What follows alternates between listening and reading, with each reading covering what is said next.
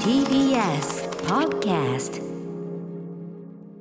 はいということで月曜始まりました、えー本日は熊崎風人アナウンサーに代わりまして入社1年目の小沢光輝アナウンサー、えー、代々お越しいただきます、まずは早速はい、えーこちこらので情報いきましょはう、い、電車の情報をお伝えします。えー人身事故のため運転を見合わせていた JR 中央線快速電車は先ほど全線で運転を再開しました。ただし現在もダイヤは大幅に乱乱れていますのでご利用の方はご注意ください。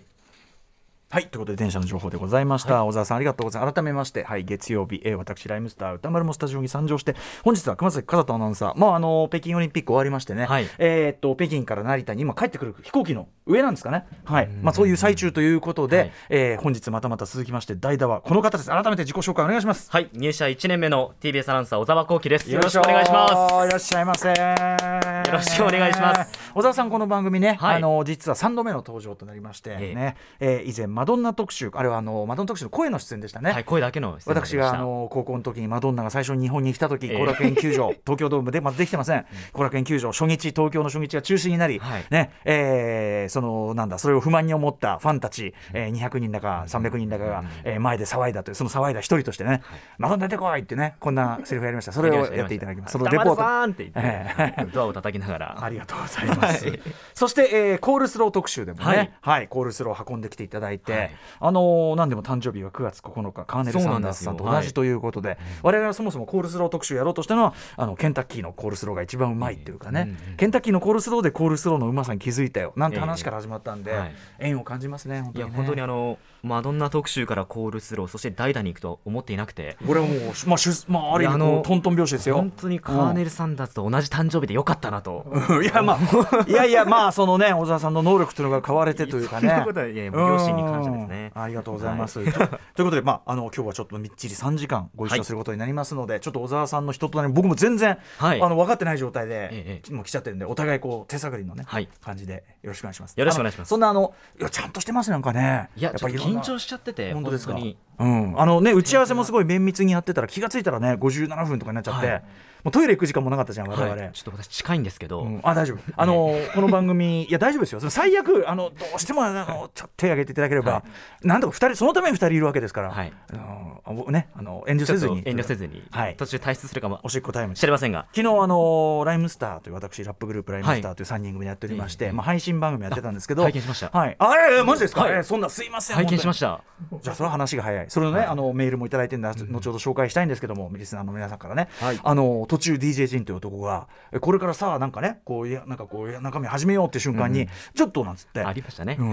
ね、中座したでしょ、その中座するときにその DJ 陣がその即ションしてきますとか言うんですよ即ションってなんだってションだろお前その即ションってのはお前そこにペットボトルかなんか置い てやるなら即ションかもしれないけど別に中座するんだったらただのションだろお前なんてね話がありましたけど、はい即ションじゃなく本当にションしていただいてはい、はい、よろしくお願いします 困りますかこういう感じえーっとどうやっていこうかなって難しいですねあー僕はまだだから小沢さんのテンション分かってないんで、はいいやあの今日は本当にこんな感じでねちょっといろいろじゃあちょっと話したいこともあるのであ話したいことあるのはい全力で頑張りたいと思います準備がバッチリできてますからね、はいでは行きましょうアフターシックスジャンクションさすがよいしょ2月21日月曜日時刻は6時今4分ですラジオでお聞きの方もラジコでお聞きの方もこんばんは TBS ラジオキーステーションにお送りしているカルチャーキュレーションプログラムアフターシックスジャンクション通称アトロクパーソナリティは私ラップグループライムスターの歌丸ですそしてはい北京冬季オリンピックから帰国中のため不在の月曜パートナー熊崎和人アナウンサーに代わりまして今日のパートナーは TBS アナウンサー小沢光輝ですはいよろしくお願いします改めてよろしくお願いします小沢さん、えー入社1年目ということで、現在23歳23歳です今年24になります、ねえあの小沢さんもね先ほどねずっとこうスタッフとも話してましたけど、まあ、みんなからこのこういう時に「若いね」え「言われます23なの若いね」はいこれでも言われた側は正直困惑しかないもんね。あそうですっていう感じそうですしか何も答えられないっていうのが答えはないよね、ええ本人はだって別にねうーんまあそうでまあす,、そようですあなたから見ればそうでしょうね、みたいなね大学生の時時とか言われることなかったのでもしかしたら社会人になっては初めてできた悩みの一つかもしれないです悩み悩みになっちゃってる悩みというかなんて返したらいいんだろうみたいなそうだよ ね、なんてでもそれはそのなんて返したらいいんだろうってこっち側に悩ましてるこっち側の問題だよ ねいやいやいやわその若いねなんて言ったってさ、どう返せっていうのはね、ただやっぱりねなんだろうねあるポイントから先、はい20代前半みたいなところから下で特にそのしっかりしてる人だよね23で23で「はいはい」みたいな「はいはいはい」みたいなノリの人だったらそういうイメージで「すああーでしょうね」みたいな「そのはいはいはい23」っていうね「はいはいはい」みたいな「はいいっちゃいますよ」みたいなこれ大体23そんな人いますこれが標準だよ標 あ準標準ですかおい日本の標準的技術さ「はいはいはい」みたいな感じだけどこれやっぱしっかりした23みたいに会うと「えーそうか23まだおいやいやいやいや若いのに」だからその褒めなんですけどね多分ねお若そうなくんですてねはいしっかりもしててその未来もあってはいそれに控えこちとら追いさらばれるのみよみたいなねそういうあのーことなんじゃないだからそのなんかちょっとこう羨みも入ったようなさはいことなんですよね。うんで今日本格的にこうやってラジオで生のやり取りをするの初めてで生放送で生放送でうん緊張しててで2週間前の渡辺俊アナウンサーの回あったじゃないですか、はいはいゼロが120点って話、ええあれをうん感銘受けまして私どちょっと待ってくださいどういうこといですやかいやあの、うん新人としてえ、いやいやいやって新人としええて緊張していて、うんうんゼロが120ってもう殻破ってやってこうぜっていうあのうんうん渡辺さんのえ言葉はうん僕の中で格言として残っておりましえてちょっ今、と背中を押してくれたというか、はい勇気を出してくれた、、はいい、いやじゃあそうだとろんな意味で勇気出るよねあれ聞くとね殻破ってやっていかなきゃ今日って思って、うんうん今日この場に来ました、なるほどなるほどあじゃあ渡辺君よかったねやっぱね、いや本当にあの0点か120かみたいなそういう極端なことは誰も頼んでないんだけ どでもいやでもでもでも、その心意気やよしっていうのは分かりますよ分かりますよ、はいさっきも打ち合わせの時に別にこの番組綺麗にやろうとする人もないし、あの誰も誰もそんなんで怒んないから大丈夫だから大丈夫だってね、うんみたいなことは言ってるんで、もうだって結構な結構な渡辺君ももちろんそうですけど山本貴明アナウンサーこの番組でね、ええもういかに貴重な振る舞いをしてるかみたいなことはもう知られてるわけです からもう大丈夫なんですよそんな。いや本当うんに、ただ小沢さんは別にほっといても、ええきちんとした人ふみたいな風に見えますけどもいやー見えるだけだと思いますけど、見えね、るだけ、うん、ちょっとはいじゃあ、人となりをねまずその、はいまあ、お仕事あのいろんな番組をすでにええやらせると思いますけど、普段は、はい、まあ、趣味とご趣味は趣味はもうミュージカル鑑賞ですあねだですってね特うにんうん劇団四季が大好きで、はいはい月2回は今なかなか行けてないんですけあどすごいへー舞台に、まあ、ミュージカル劇団四季以外にもなるほど足を運ぶようにしてます一番最近ご覧になってこう感銘を受けたやつなんていうの最は近は劇団四季だと「ライオンキング」になりますね、うんうんあでもねそれじゃあもう初めてじゃない何度も見てる何んだ回もな20回は見たん20回じゃないかなっていうくらいのへえ、はいあれ「ライオンキング」ってね、ええ僕はまりそのそこまでやっぱその詳しくないから、ええあのーまあ、20回行ったとするじゃない、はいその当然年月がいっぱい経ってるでしょあの演者によってもちろん違う部分もあるでしょうし、あの台本とか演出とかがその20回見る中で、ええこう変化とか進化とかしてる部分ってあるんですかあれって。あれはあまあ、何回か見てたら、あうんここのセリフの言い回しちょっと変わったなってことはもちろんあるんですけど、うんうんはい劇団四季ってあの台本に忠実、うんうんアドリブとか一切入れちゃいけないそうだよねっていうことがあったので、基本的にはどんなキャストが来てももう同じクオリテ一ィ定クオ世リティ界観が広がっているっていうのが劇団四季の一つ魅力的なとこ魅ろ力なんだで一すはい時ついてもその、でも逆に言えば変わってるってことはそこは意識的に変えたなってことだよね。そうですねセリフがちょっとあったり、うんうんうん歌の言い回しがこう優しくなったりとか、うんうんうんいろいろちょちょっとずつ変化はあります第何期っていうかこれ何バージョンバージョン15点何みたいなのがあるわけですね、うんきっとね。でもそれ公式に発表されるものではないので、うんうんだから見てないと見てないと分かんないところはありますね、 20回見たからこそ分かることなんはでいすそうよね。なんですよあとはそうだなじゃあ例えばミュージカルがそんだけ好きになったはいきっかけとかはありますか、僕地元が千葉県で、うんよくディズニーランドディズニーシーに行ってて、えー、あ毎日のように行ってたんですよ、ーうんであそのあ時れっにてこうパスみたいなのもらえるんだっけその近隣パスみたいなそういうんじゃなくてはもう普通に年間パスポートを買ってあ買ってねあそうなんだで毎日のように両親と行ってでも目的はアトラクション乗るんじゃなくて、ええショーとかパレードを見たりへーする、なんか煙の中からハロウィンの時期にこう魔女が出てきたりする、うんうんなんかあのシーンが本当にかっこよくてはいはい自宅でなんか何アイアイス、アイスあえあドライアイスドライアイスを買って、うんうんなんか自分で真あ似してみもうあたんりてとあか。へえそういう舞台演出的なとこ込みで、はいそうなんですグッときちゃったななんかそういう表現の世界にずっと浸ってたからミュージカルとかが好きなんだと思いますへえあでもそれはすごいねすある種筋金入りっていうかさいやー本当そに、うはいじゃあそういうなんかこうなんていうのこうライブああ芸術っていうのかな、はいそういうのを見るのがやっぱりその時の中でもミュージカル。ミュージカルが大好きなの、僕大好きなのが、はい、幕上がる瞬間なんですよえええなんかこう会場が明るくて幕上がる前ってざわざわしてておのおのが携帯をいじってたりしえええて、でも舞台が始まる瞬間にパッと暗くなって幕が上がる、はい瞬間にシーンって静まり返るんですよ、うんあそこがもうたまんないですへえ一気にファンタジーの世界みたいな、うんうんうんうんこれあなるほどねすごいなんかだからそういうこうなんか劇場の空気とかさ、はいその演出とかさ、ええなんかその話聞いてるとなんかこう作る側に回りたくなったりしなかったのえでも僕アナウンサーになれなかったら、うん本当にミュージカルの俳優目指そうかなっあって思ってましたたうんなんかそうもういうでもいけそうだよねあの手足も長いし いやいやいやい やちょっとしてていい声もしてるし当然いや本当アナウンサーやりながらいつか舞台に出たいなって思ってる自分がちょっといるんですよねこれでもそのいやそういうさそのそのための訓練みたいなことをしておくことは当然アナウンサーにとってもプラスだと思うし、はい全然わかんないよこういうことを言い散らかしてるとね意外といろんなとこから来るからいやね、本当ですかうん、ね好、きだ好きだって言ってりゃさ、はいまあ、いつかミュージカルの取材とかにアナウンサーの立場としていけたら本望なんですけどうね,、もちろんそののミュージカル俳優さんってのはねあのいろんな訓練しなきゃいけないから、はいそんな簡単じゃないかもしれないけどいやでも夜ごなしじゃないですよねそれはこんだけいやいやいやいやいやいやそんなことはないですけど、あはそい、うですか見るだけで十分ですもう本当こにの番組もねあのちょいちょいあのミュージカルの話題特にあの海洋パートナーの宇垣さんがやっぱミュージカルがすごい好きで、はいええまあ、彼女は宝塚とかから来てるから、はいまあね、あの兵庫の方だからさ、ええあのというようなのもあるけどあの劇団四季がうんぬんみたいな話あんまりね、ああそううん本当ですか僕だってそのさキャッツあんじゃん、はいあれをさ映画一昨年のさ非常に評判が微妙だった映画あるじゃない、 僕は嫌いじゃないんだけど、はいあのトビー・フーバーのあの映画の時に初めて行ったんだからきょ去年だから初めて一昨年か、初めて行ったんですよ大人にななるまでずっとへえもうキャッツ世代なのね本当はね、はいキャッツ始まったぐらいのはい全然、あの分かってんだけど行ったことなくて、はいはいでそのその今回のそのなんていうのかなミュージ映画版とでもはい映画版のその日本語吹き替え版はあのー最新版でねあのー津田光一さんが監修して見事な日本語版で正直そのあのー式のバージョンよりも現代風にかんちゃんとブラッシュアップされててあの全然それはそれですごかったんだけどそうなので全然私分かってないので、あほうほうほうぜひねちょっとそんな今今の今の話だけでも勉強になりますよそうなんねですよね、もう劇団四季の魅力を語るといろいろ要素が出てきて、ええ今こうやって喋ってても、えどの要素引っ張ったらいいのかなっていうのおをーすごいじゃんもう迷い迷いながら喋ってるっていうところがあっていろいろそのトーク用のですよ小沢さんそうなんまですずね準備を、 はいそのノートにですねいっぱいいやいやいやこれすごいよ準備が皆さんあのねノートいやいやをいや本当にこれははいなんかねままるでくくってあったりするけど要するに話すトピックをそれぞれ整理して帰ってきてくだそさうなっんてでるってすことですかもう劇団四季好きすぎてごちゃごちゃしてるので頭の中が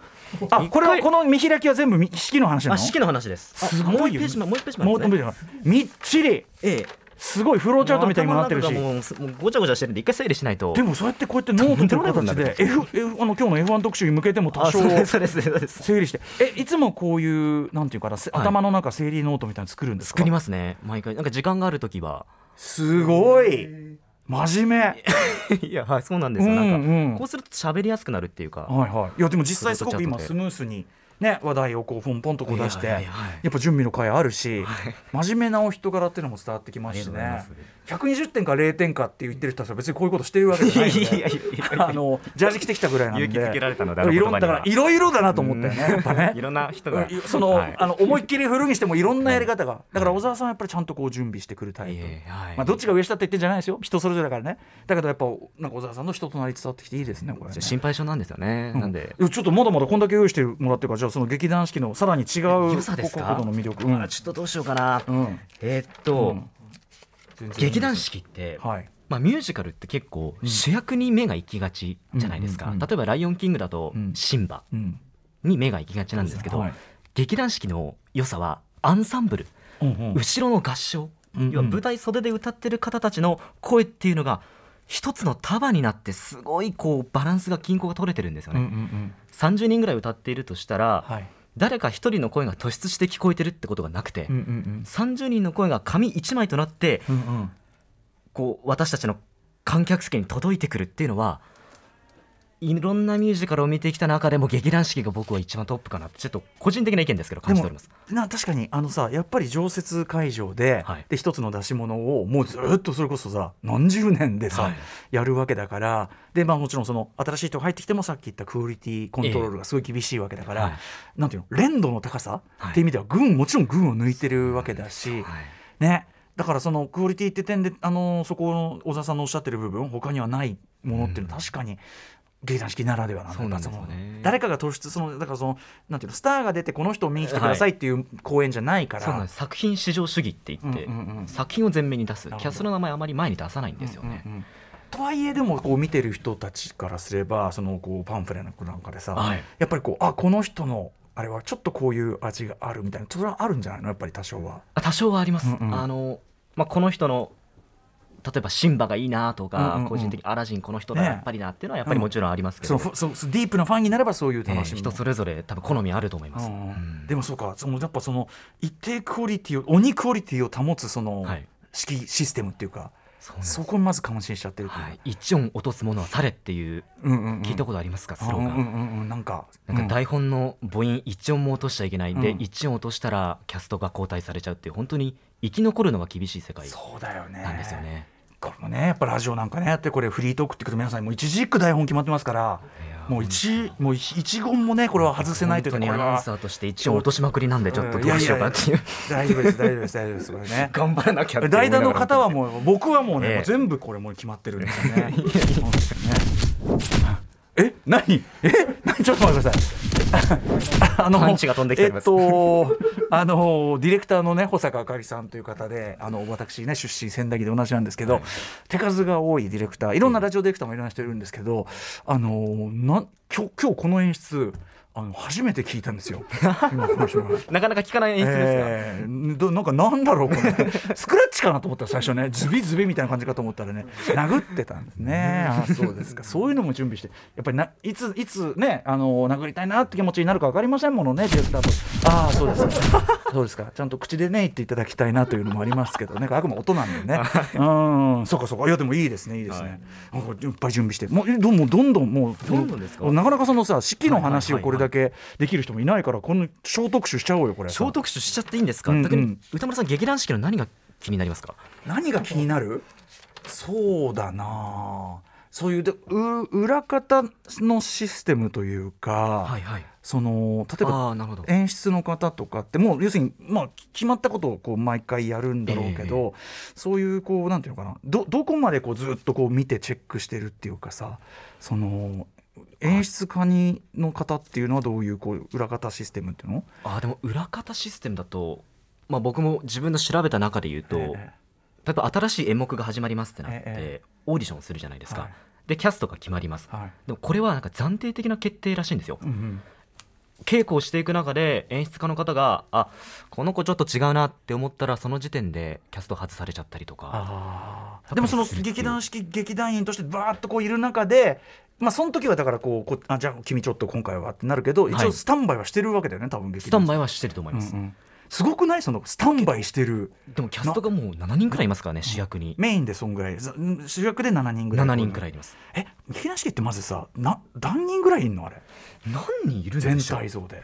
僕も把シル握ク・ドゥ・ソレイユ何人いるみたいな話でさできてないですねうん、やっぱそんぐらいだやっぱそんくらいいますねへえあの今度さ「化け物の子」あやあるじゃない始まりますはい、細田守監督の、はい、あれとかさだから俺だからさそのさもちろんその細田守監督ね、あのこの番組も出ていただいたり、まあ、個人的にもあの尊敬もしてるし親しくしている細田守監督の中でその例えば「化け物の子」なんで化け物の子を選んだんだろうとかさ、まあ、確かに軍部とか作りやすい話ではあるかなとかね、はいあるけどそうなんかこういうチョイスとかって誰がどう決めてんだろうみたいなさそうですねぜひ取材して私聞きたいですそうだよねそこはれを君聞きたいところはいか、でも化け物の子珍しいですよね、うん日本のねそのアニメものっていうのはね、うんでもでも劇団四季のその要するにだ題目に決まるってことは、はい要するにもう何年スパンもう10年以上スパンで考えてるってことじゃん多分さ基本劇団四季はロングランが多かったそういうりことだよねまあするのでだから選びに選び抜いてると思うしそのチョイスのとこ、例えばその、あのー細田さんの中でもこれだもしくは他の候補があったの細田さんじゃなくて例えば、はい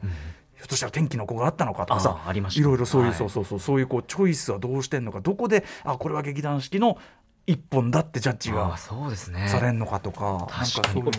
確かに、はいであとそのさやっぱりそんなにこう中は変えていかないわけだから完成度を高めるときに、はいその途中の過程が見たいねこうここはダメだって例えばう「んライオンキング」とかにしても実は最初の方の公演はこここうで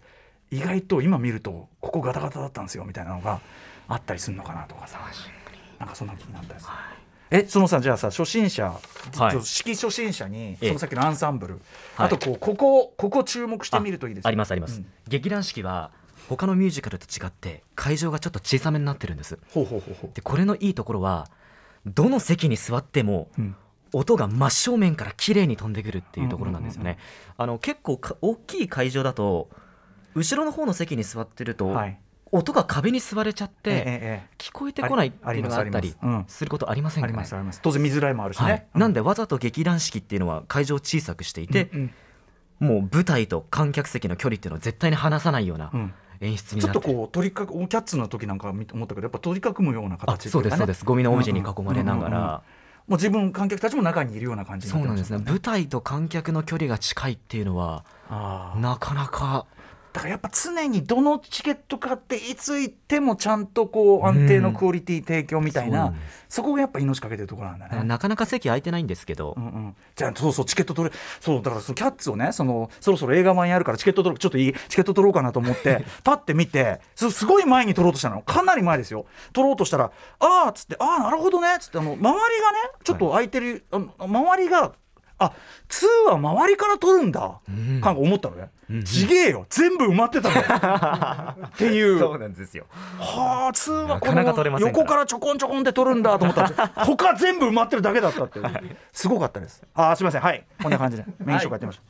はいこの後すぐはカルチャー界の気になる人物動きを紹介するカルチャートーク今夜は昨日まで開催されていた北京冬季オリンピックにおいて注目度が高かった熊崎アナウンサーの実況にフィーチャーしますはい、えーということで番組にもたくさんのメッセージいただいておりますが実際どこがどうすごい実況だったのかまたフリースタイルの実況どう難しいのかなどご自身もスポーツ実況を担当されております TBS アナウンサー小笠原渉さん小笠原さんもすでにスタンバイしております先輩の見る中ねはい小沢さんもちょっと緊張しましたプレッシャーはい、えー実際の音声もえー実況の音声もね聞きお聞きいただきますのでお楽しみにしてくださいそして7時から日替わりでライブや DJ プレイをお送りする音楽コーナーライブダイレクト今夜のアーティストはこちら ここうやって聞くとライムスターが出るみたいになっちゃってますけど この曲ねあのラストバースとかもプロデュースしました東京を代表するヒップホップ DJ にしてプロデューサー DJ 渡来さんですスペシャル DJ ミックスを届けてくれますそして7時40分頃からは新概念提唱型コーナー「イキリ言動」あなたがついやってしまったまるイキリな投稿を紹介していきますそして8時台の特集コーナー「ビヨンザカルチャーではこちらですいまだに車の免許を持っていない歌丸よもう低レベルな話はここまでだモータースポーツ界の最高峰 F1 の世界で今空前絶後の大激震が起きているからちゃんと聞け特集 by サッシャンの中野真二よいしょ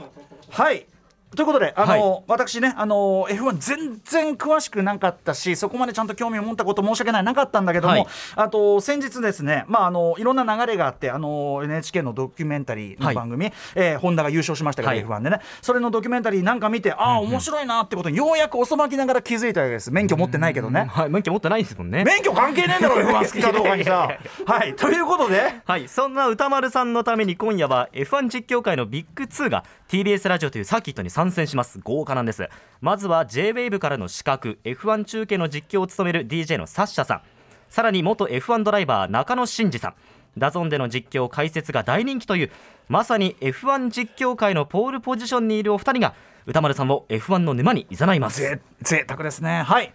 さあそんな感じでいってみましょう、はいアフターシックスジャンクションいってみよう After Six Junction.